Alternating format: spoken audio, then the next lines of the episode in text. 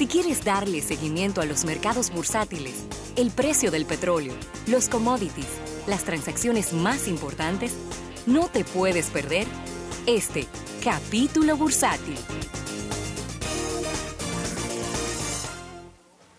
Bien, vamos a agradecer a nuestros amigos del Banco Popular, el Banco Popular a tu lado siempre, Ravelo. Claro que sí, Rafael, y mira, eh, uno de los temas que más seguimiento le hemos dado en este año 2018 es al de las criptomonedas.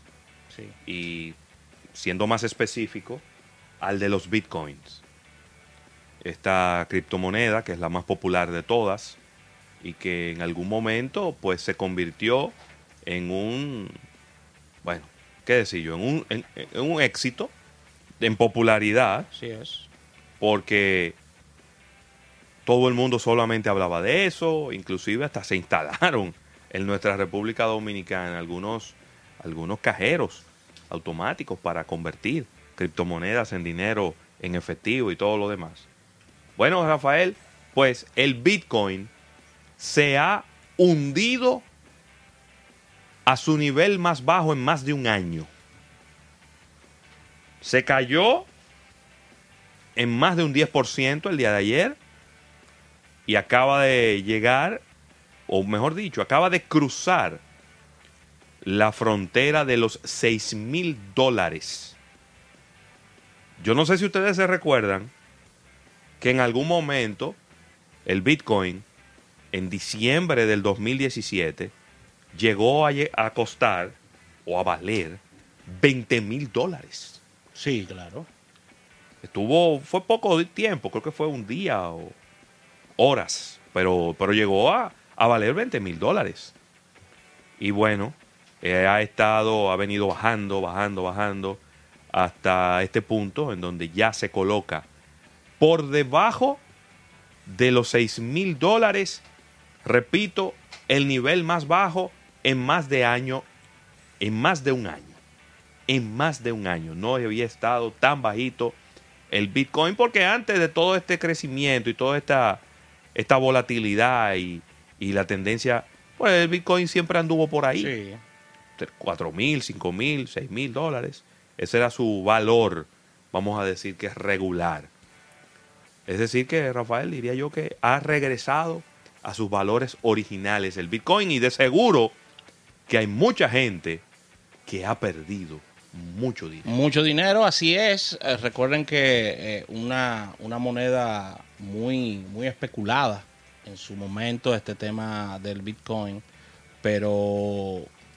Y, también un tema de, mal manejo de las informaciones con relación a, a la, a la génesis de este tipo de monedas, ya que muchas personas percibieron que eran era una moneda que se utilizaba para, para tópicos de inversión y no es así, es para No. transaccionar y pagos y compras. Claro. Es una moneda con la cual, por ejemplo, yo le compro a, José Luis Ravelo 20 computadoras y yo te digo, en vez de hacerte un cheque, una transferencia, yo te voy a, a pagar a través de Bitcoin. Así de sencillo. Y ahí mismo comienza la, la parte de transacción. Eso fue malinterpretado por muchas personas que veían los cambios de los precios y intentaron manejar esta criptomoneda como si fuese un valor bursátil. Como si fuera una O mercancía. como si fuera una mercancía o una acción Sí. de Wall Street, por ejemplo, que sube y baja. Sí. Y eso, y eso hizo mucho daño Sí. a la imagen, a la transacción. También le vinieron situaciones de hackeos importantes a criptomonedas y eso hizo mucho daño a la imagen. Además, que siempre he sido el abanderado y siempre he dicho que el tema del Bitcoin y de las criptomonedas genera muchos intereses encontrados por parte de Sí. bancos centrales, entidades financieras y los, diríamos, los que llevan la antorcha del establishment, Sí, que son los reguladores. Los reguladores. Los reguladores. Los reguladores estatales. Porque es que si nos vamos al mundo, como llamarían los expertos en criptomonedas o los defensores de la misma, al mundo ideal, la criptomoneda ven- vendría eliminando lo que serían los bancos centrales de los países. Claro.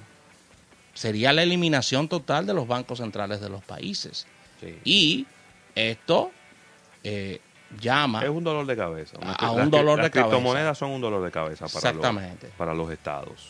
así mismo. Porque todo está diseñado para que funcione con una moneda que está controlada por el Banco Central de los países. En el mismo momento en el que usted empieza a moverse para otro, eh, eh, con otra, con una criptomoneda que no, que no tiene una autoridad que la regule, una autoridad pública me refiero, eh, el asunto se complica. Mira, Ravelo, y, y en un, y en un dolor de cabeza y sigue, y sigue complicándose esta, este tema en el Reino Unido, ya que les hemos, eh, le hemos dado mucho seguimiento al mismo. Y es que Teresa May ha sufrido un duro golpe en los últimos días con este tema del Brexit, debido a que, Ravelo, en 48 horas han renunciado cuatro ministros. No, eso se salió de control. Cuatro ministros han Eso renunciado. se salió de control. En un solo día, varios eh, cargos importantes del gobierno británico han presentado su renuncia ante la primera ministra británica Theresa May, debido, y los cuatro han, han coincidido de manera, eh, con otras palabras, pero en, la, en la misma forma, de que el borrador del acuerdo aprobado este miércoles no fue lo que se le prometió al pueblo británico. Y la controversia mayor de todo esto es, y Erin le lo dijo con mucha visión, Irlanda. Sí. Que Irlanda no se quiere salir de ahí.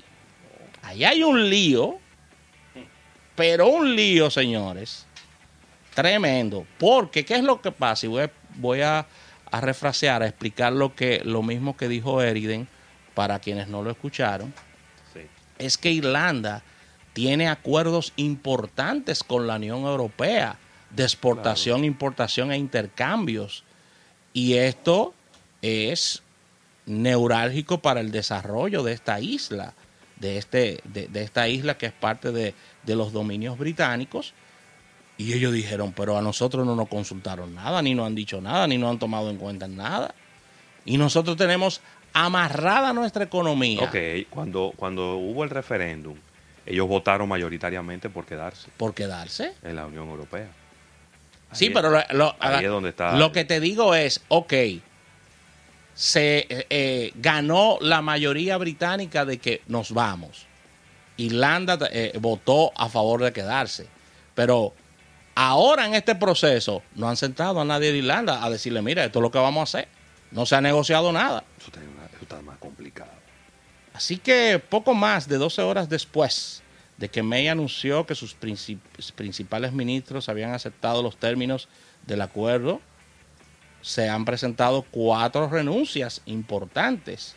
Dominic Raab es uno, que es la ministra de Trabajo y Pensiones. Esther McKee renunció también, que es, eh, es como una ministra enlace. Y los Johnson renunciaron también, que es el ministro de Transporte, estuvo renunciando, después que apoyó el Brexit, pero nada. Y, y el canciller renunció también, eh, británico. Sí. O sea que la verdad es que no van bien las cosas, no van bien. Eso se ha convertido en un muy fuerte dolor de cabeza para, para los británicos de el cómo y qué se va a hacer con relación a- al tema del Brexit, Ravelo. Que ya hoy estamos a 15, Ujú. el 23, porque hay unas fechas fatales, el 23 hay que, hay que presentar ya la propuesta a la Unión Europea de cómo va a ser el asunto. Me imagino que será un... un- Es un- una propuesta el Eh, 23. Yo creo, yo, yo creo que ya era firmarlo el 23. No, no, no. Eh, Es la propuesta. Es la propuesta de, eh, eh, británica de cómo va a ser el asunto. Se tiene hasta el 23, el 23 que se va a presentar. Pero parece que esa propuesta, la que te estoy hablando que se va a presentar el 23, cuando se la llevaron a los ministros, dijeron, oh, pero no fue esto lo que hablamos. Y no fue esto lo que se le prometió al pueblo inglés. Y hay tiempo de, de hacer otro de hacer otro referéndum. No, no, no, no, no, pero es que eso no está. No, pero es que eso no está, Ay, eso no está en el horizonte. Es que eso, eso no, eso no se puede. ay, Dios mío, eso no se puede. Eso sería, primero, eso, eso, eso son unas elecciones, eso se toma seis a ocho meses de organizarlo, por lo menos. Lo segundo, siendo siendo eh, diríamos que diligentes y rápidos. lo segundo es que eso es ilegal, no se puede volver a hacer. No, ¿Bajo qué, bajo qué alegato? No. No. me gustó el otro resultado, vamos a volver a hacerlo. No se puede. Y las leyes británicas son muy claras. No, ya, esto. ya lo hicieron, lo hicieron y ya, y ya salió el resultado. Punto. Es que no se Qué puede volver a hacer. Ravelo. Así que ahí está. Vamos a ver qué ocurre con todo esto. Y la verdad, señores, es que tú tienes que estar sumamente convencido de ciertos ideales para tu re- renunciar a un ministerio, irte para tu casa. ¿eh? Para que lo sepas. Así que ahí está. No, yo lo digo eso porque como aquí ningún ministro renuncia por nada, ni nadie renuncia por nada. Aquí. No, no, no, no. Renunciar. ¿Eh? Pero tú eres loco. No, no, no, no. no. casi que obligar a algunos a renunciar No, aquí por no, no. pa- para que, que van a ser candidatos presidenciales y tuvieron que renunciar ya por, por vergüenza. Y, y no le gusta ni decirlo. Así mismo. Sí. Mira, Ravelo, y tengo por aquí también, déjame ver. Tengo, es que hemos esta- estamos hablando ayer de esta empresa y hoy están presentando, Ravelo, sus números. Y quiero que me revises cómo anda, cómo anda eso a nivel bursátil. Y es que Uber está reportando pérdidas trimestrales por más de mil millones de dólares. La firma tuvo pérdidas de 1.070 millones de dólares en este periodo que cerró el 30 de septiembre y la cifra representa un 20%, Ravelo, menos, es decir, negativo con relación al 2017. Así que Uber Technologies, que es el nombre corporativo, es el nombre, la razón social de esta empresa, dijo que dentro de todo sus reservas y servicios de despachos han, han aumentado en un 6% en los últimos tres meses, eh, seis meses. Uber tiene un problema. Pero, en- y Uber, oh, pero, oh, pero oh, Uber es pública. Ya Uber chequea- es una chequea- empresa pública. chequéate esa parte ahí. Pero te voy a decir lo siguiente, Ravelo. Sí. Uber está en serios problemas a nivel mundial. Porque, y traíamos el estudio aquí hace, hace más de un mes, que hizo una importante entidad financiera estadounidense, donde ya Uber no es negocio para los conductores, donde ha venido bajando Sí. el tema. ¿Y cómo midieron esto, esta entidad financiera? Ellos midieron esto por los depósitos que hacen estos choferes o colaboradores de Uber en las cuentas bancarias de este banco. Sí, y ha ido que- bajando, Es que a medida que, a medida que ha ido llegando la competencia, Sí, eh, ellos han tenido que ajustar los precios. En el ajuste de los precios, la rentabilidad de los choferes se ha visto se afectada. ha visto afectada. Y- Y hay más choferes también en Uber. Sí, claro. Eh, Eso también baja, baja lo que son las entradas. Así que Ravelo, 1.070 millones es las pérdidas trimestrales de Uber. La firma está valorizada en 76 mil millones de dólares. Tremenda, tremendo valor. Ellos han, han aumentado, diríamos, lo, lo que es su cartera de, de, de servicios, como Uber Eats, por ejemplo, entrega de comidas, eh, eh, esta- este tema de las bicicletas. Sí. Pero ahí no es que está, el ahí no es que está la facturación. No es ahí que está. No, ¿eh? no, loco. No nos llamemos engaño. Estos son servicios complementarios, si pudiéramos llamarlo de alguna manera. Pero la firma Ravelo está registrando pérdidas trimestrales en el día de hoy a nivel mundial. Ay, Dios mío. Si bien es cierto que Uber es el modelo a seguir en el tema de tendencia y de cómo pudiera ser el- la forma de transporte, eso no es directamente proporcional a lo que está ocurriendo con el negocio ahora No, mismo. no, para nada.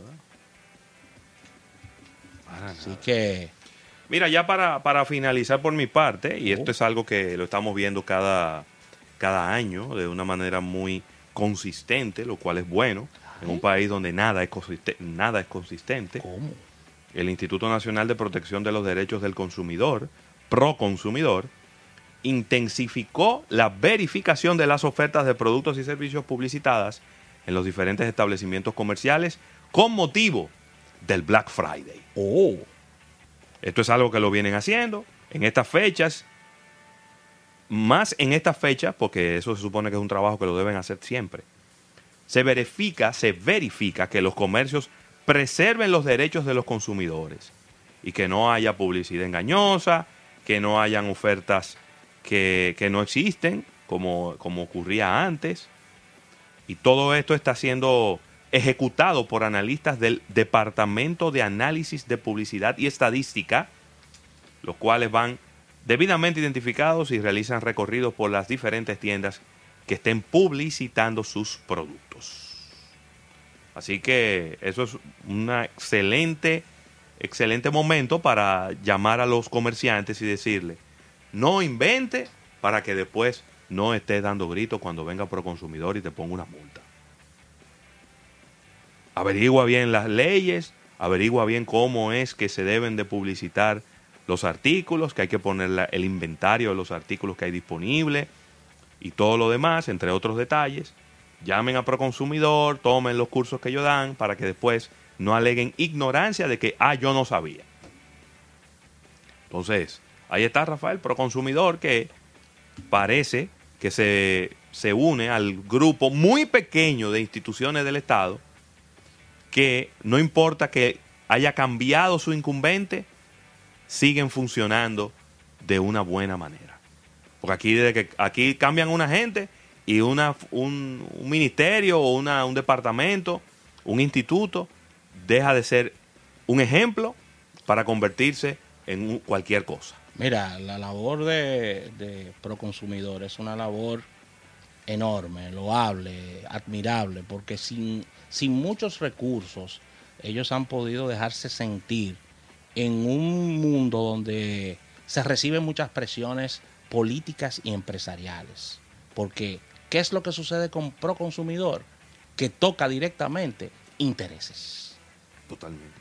Entonces, eh, felicitar la, la- la firmeza y, y la consistencia de, de, sus, de sus dos eh, que- que han pasado por aquí, las más recientes eh, incumbentes y han hecho muy buen trabajo y que siga, que siga la, el aumento de presupuesto para esta institución y que sigan dejándose sentir los amigos eh, de Pro Consumidor. Así que con esta información cerramos este capítulo bursátil del día de hoy, agradeciendo como siempre a nuestros amigos del Banco Popular, Banco Popular a tu lado siempre.